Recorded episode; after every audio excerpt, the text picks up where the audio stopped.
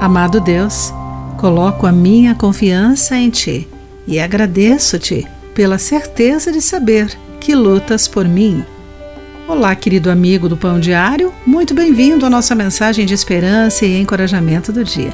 Hoje vou ler o texto de Sheridan Voice com o título Enfrentando o Medo.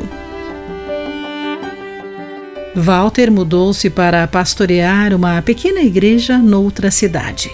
Depois de seu ministério ter algum sucesso inicial, um dos moradores se voltou contra ele inventou uma história acusando o pastor de atos horrendos.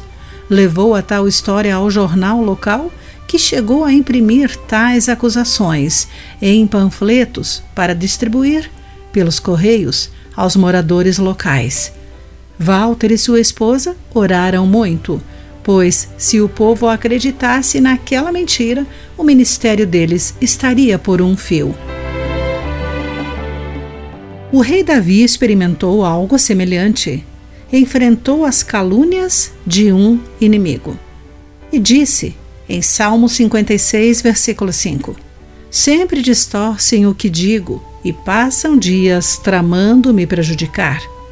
Esse ataque planejado o deixou angustiado e choroso, mas no meio da batalha ele orou esta corajosa oração: Quando eu tiver medo, porém, confiarei em ti.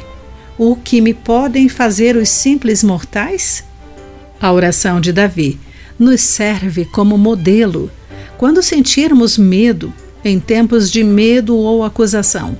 Recorramos a Deus, confiemos no Senhor e coloquemos nossas batalhas em Suas mãos poderosas. Os simples mortais nada nos podem fazer quando estamos diante dele. Portanto, lembremos-nos de como são limitados os poderes contra nós. A história foi ignorada e os panfletos jamais distribuídos. Quais os seus temores? Fale com Deus. Ele está disposto a lutar por você.